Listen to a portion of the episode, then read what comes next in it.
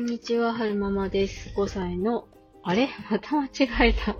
6歳の男性の男の子と小学校3年生の女の子を育てています。今日は2023年5月13日土曜日の朝撮ってます。で、今日は双極性感情障害を持っているちのお母さんのことについてちょっとお話ししたいなって思うんですけども、うーん、なんかここ最近私、なんだろう、年齢的なものなのか何なのかわからないんですけど、息苦コロ、コロナにかかった、昨年末コロナにかかった後から息苦しさが続いていたりとか、なんかこう、すごい不安に駆られることとか、うーん、なんかまあ、夫が忙しいからっていうのもあると思うんですけど、夫と意見、まあ大体は夫と意見が衝突してって感じですかね。で、それで、えっと、過酷になっちゃったりとか、そういうことが続いてるので、なんとかしたいなと思って、情報収集をね、一生懸命頑張ってやってるところなんですよ。あの、YouTube で精神科の先生の、えー、動画を見てみたりとか、えー、なんかそれっぽい、なんだろう、本読んでみたりとか、自分のことを知るための何かツールを使ってみたりとか、いろいろこう、自分ってどうしたいんだろうとか、自分が好きなものってなんだろうとか、自分がやりたいことってなんだろうとか、なんかそんな感じでいろいろこう、自分のことを深掘ることが多いんですよね。多いっていうか、そういうことにちょっと努めている感じなんです。で、えー、っと、その話からの、えー、お母さんの話なんですが、うちのお母さん、双極性感情、双極性感情障害って何かっていうと、えー、っと、うつとハイテンションを繰り返す精神病なんですよね。で、えー、圧倒的にうつの期間がすごく長くて、で、ハイの期間がちょっとだけ。例えば、うつが半年あったら、6ヶ月あったら、ハイテンションな時期が1ヶ月だけ。え？それとは合わないですね。1年が合わない。えー、っと、うつが5ヶ月、ハイテンションが1ヶ月、残りの5、あれ？合ってる ?1 ヶ月足りないや。計算ができない。まあまあ、ハイテンションが、うんと、1ヶ月ぐらいで、残りはずっと打つみたいな、そういう、お母さんの場合はね、そういう感じだったんですよ。で、えー、と、発症したのが、うん、徐々に徐々にこう、症状が重くなっていったんじゃないかなとは思うんですけど、お父さんが癌だって分かってた後ぐらいから、だんだんなんかちょっとお母さんの様子がおかしくなってきて、で、お父さん亡くなった後すごく沈んでいたりとかして、でまだ、なんだろうな、私も一緒に住んでたし、こう、ドライブ行ったりとか、えー、ちょっとお母さんの尻叩くようなことがあったりとか、あとは、えー、仕事を始めたっていうこともあって、そこまで落ち込むことはなかったんですけど、そうね、いつぐらいから悪くなってきたのかな。私が、お姉ちゃんが、えー、生まれたあたりか、結婚して、結婚して家を出た頃はまだそこまでひどくなかった。けども、お姉ちゃんを産んだあたりからちょっとずつ怪しくなってきて、で、ガツッとひどくなったのは、はるくんが、えー、生まれてからですね。そうね。はるくんが生まれてからガツッとひどくなったからですね。えー、なんか、うんと、はるくん、ヒルスの手術をしなきゃいけなかったので、生まれてから3ヶ月ぐらいずっと入院してたんですよ。最初の1ヶ月は、えー、NICU に行ったんですけど、残りの2ヶ月は付き添い入院、私が付き添い入院してたんですよね。手術があるので。で、えー、付き添い入院中で、うんと、秋田の大学病院の場合は、えー、入浴してる時間、今は違うのかもしれない知れないんですけど、私の時は、保育士さんが一人しかいなかったので、あんまりね、その、長時間、その入浴中に見せてくださいってことができなかったんですよね。入浴の時間は、うんと、30分っていう風に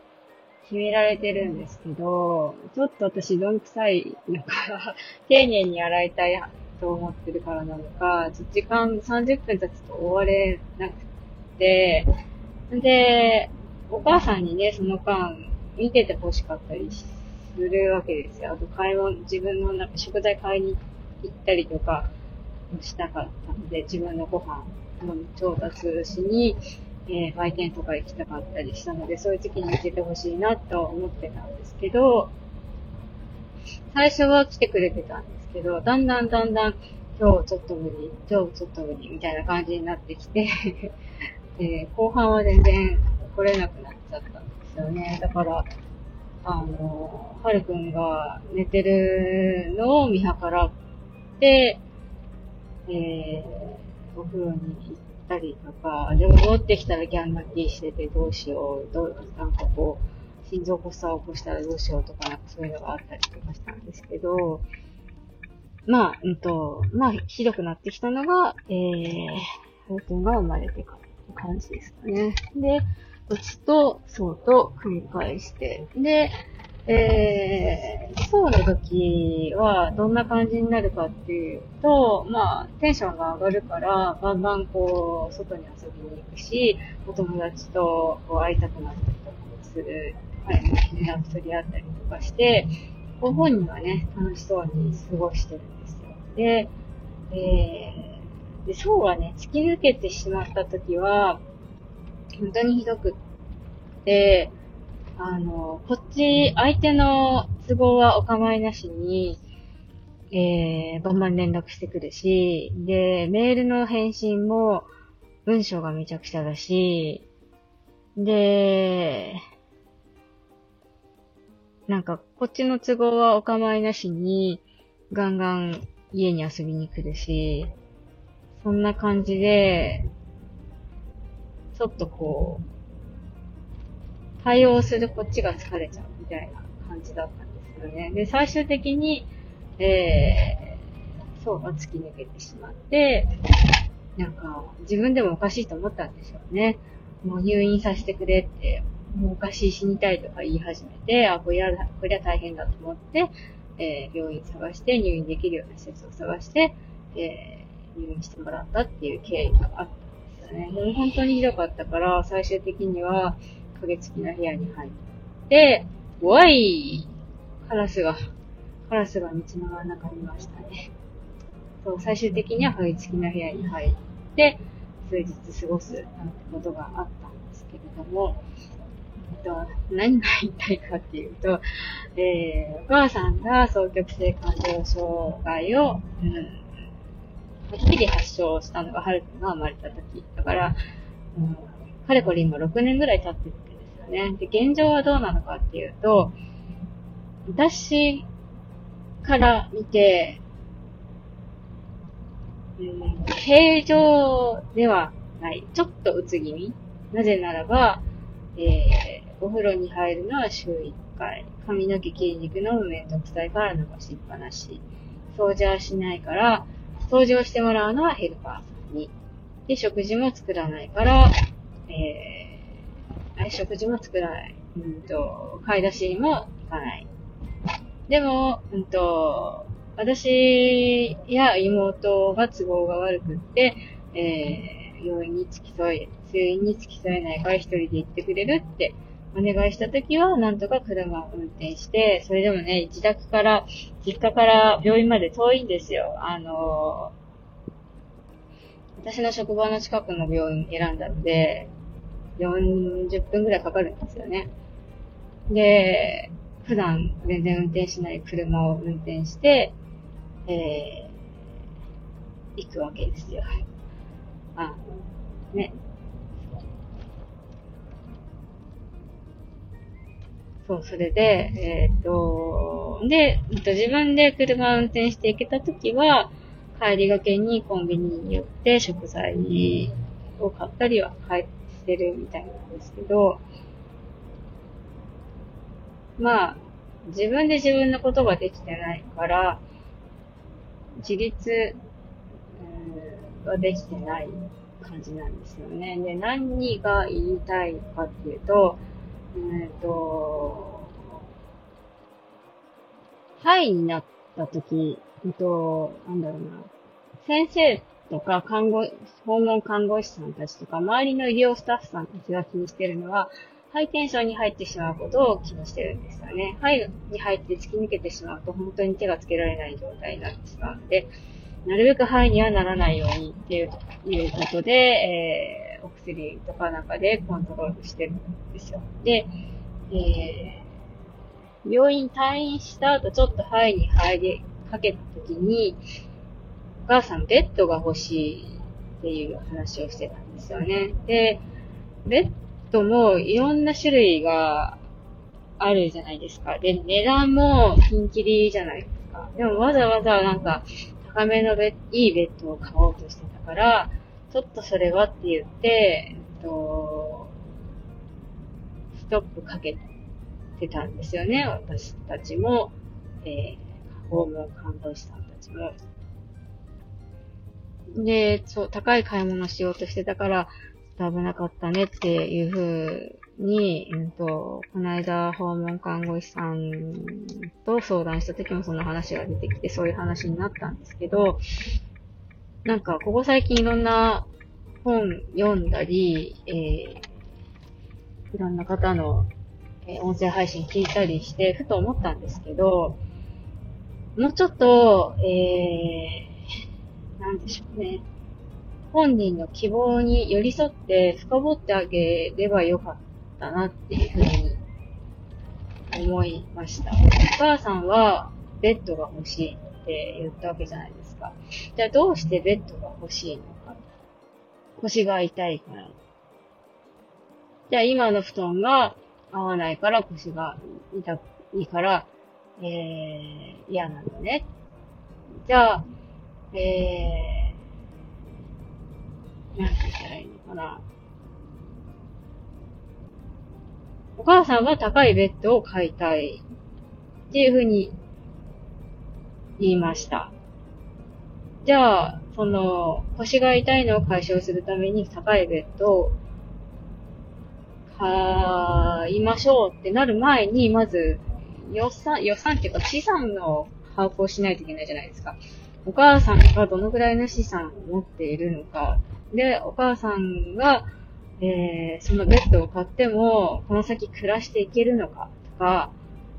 そういうところを計算しつつ買い物しないと、なんか、蓋を開けてみたら、あれ生活できないぐらいの、あの、資産状況になってたっていうことになってしまうと思うので、そこまで深掘ってあげる必要があったなぁとは思うんですけど、いかんせん いかんせん、その、私ははるくんとお姉ちゃんと自分の家庭のことで忙しいし、妹も、えー、子供が生まれたばっかりでまだまだ小さいし、私ら、娘たちは 自分の家庭のことで手一杯なわけですよ。そこまで手が回らなかったんですよね。で、な、何が言いたいかっていうと、その、うんと、お母さんがやりたいって言ったことに対して、うんと、それは行き過ぎな行為だよって言って押さえつけてしまってる状態なんじゃないかなっていうふうに、えー、感じていて、で、それが、その、元のお母さんの状態に戻れてない要因の一つなんじゃないか。やりたいことはあるけど、これをやってしまうと範囲に入ってしまうんじゃないかしらっていうことがブレーキになってずっとうつ状態を、えー、維持してるんじゃないのかなとかちょっと思っちゃったりするんですよね。本人に聞いてないのでわかんないんですけど、そこがちょっとなんか、もやもやしちゃったなって思ったのでお話ししてみました。まあ、自分自身が双極性感情障害になったわけじゃないっていうか、本当はどうなのかもわからないんですけど、そう、自分、お母さんの考え、思考はお母さんにしかわからないから、うーん、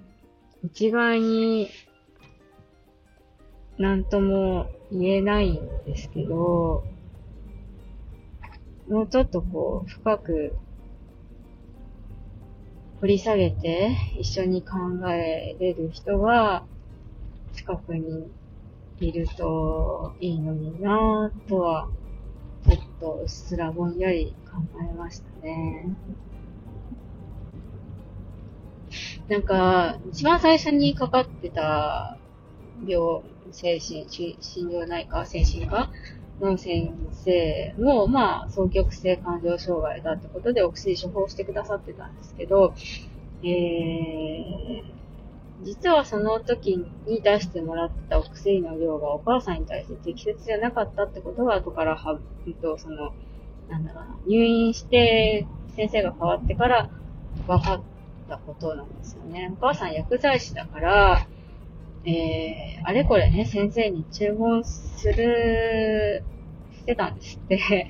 あの、飲みたくないとか、量が多いとか少ないとか、なんかわかんないけど、あれこれこう、薬剤師として注文してて、で、えー、一番最初にかかってた先生が薬剤師さんからそういう風に言われるからって遠慮しちゃって、その言われるがままに処方しちゃってて、お母さんに合わない量のお薬を飲んでたんじゃないかっていうのを、えー、入院先の先生に指摘されたんですよね。で、僕はそういうところ厳しいですから、ちゃんと適切な量を出しますよって言って、えー、お薬のコントロールをしてくださってたんですけど、その、上っ面だけじゃなくて、その本質的なところを、えー、ちゃんと見れる人ってそんなにたくさんいない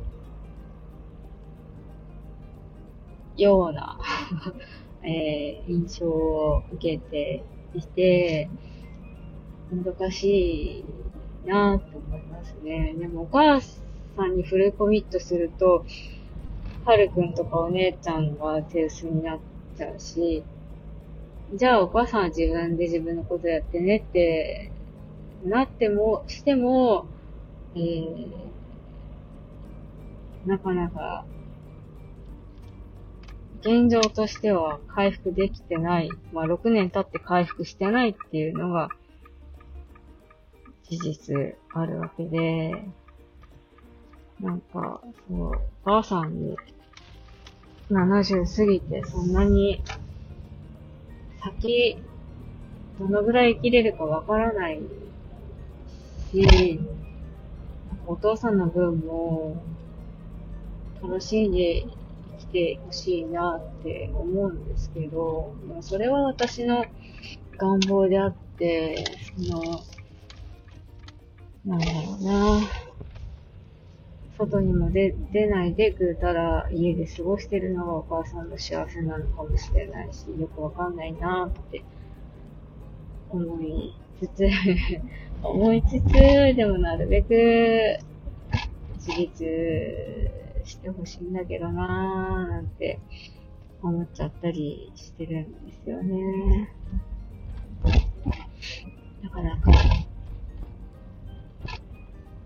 か難しい。多分、ずっと、あのー、人をね、頼って生きてきたんですよ、うちのお母さん。で、えー、幼少期はきっと、えー、お姉さんがしっかりしてる姿から、お姉さんにいろいろこう、面倒を見てもらったりしてただろうし、大学時代も、えー、一人暮らしじゃなくて、お姉さんと一緒に住んでたっていうお話だったし、大学卒業してからは、一旦実家に帰って、実家から通って仕事してたみたいだし、で、そこからはお父さんと結婚して秋田に来て、で、えー、子供が生まれたけど、なんかお母さんその時ちょっとこう、な、なんだろうな。子供が生まれたけど、おばあちゃんがすごく世話焼いてくれたから、面倒見てくれたりしてて、みたいな。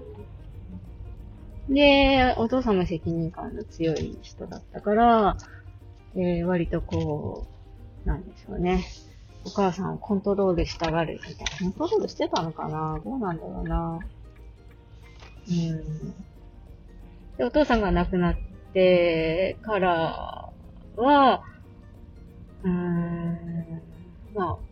おじいちゃんに助けを求めたりとか、私に助けを求めたりとか、ね、な、んと、何が、何が言いた、何が言いたかったんでしょうね。何が言いたかったのかな。あ、そうそうそう。なんかもうちょっとその、お母さんの、やりたいっていう、いう気持ちを深掘って、はいに行かないよう、まで、行く、行かないようにコントロールしつつ、えー、なんとか本人の希望を叶えるみたいなことをして、えー、どっちでもない、そうでもない、普通の状態に戻してあげたい、だけどなーって思ったっていうお話でした。えー、長々お付き合いくださいましたありがとうございました。それではまた。